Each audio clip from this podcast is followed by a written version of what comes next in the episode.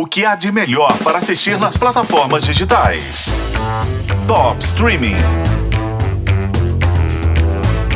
Lupin ou Lupin, não importa se você fala abrasileirado ou no melhor francês.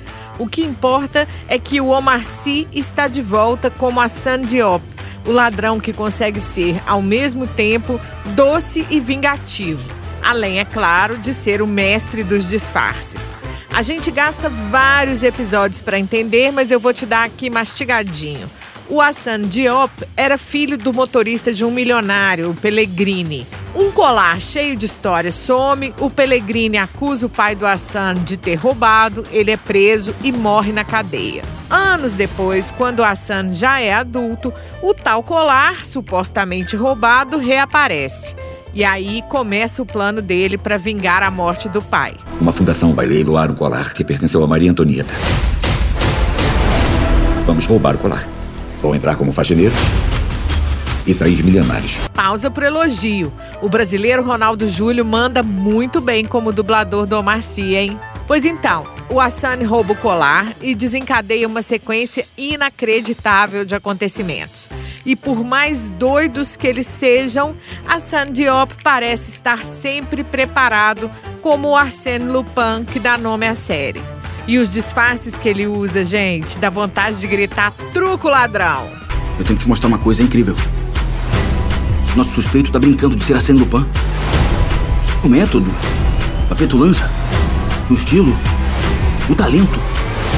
O que vem depois? D'Artagnan e os Três Porquinhos? Arsène Lupin é o famoso ladrão de casaca, o personagem central de 18 romances, 39 novelas e 5 peças de teatro escritas desde 1905.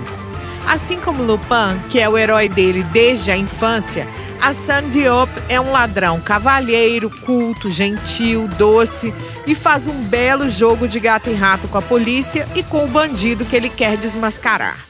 No fim da segunda temporada, ele redime o pai publicamente, mas tem que fugir, porque se tornou o ladrão mais procurado da França.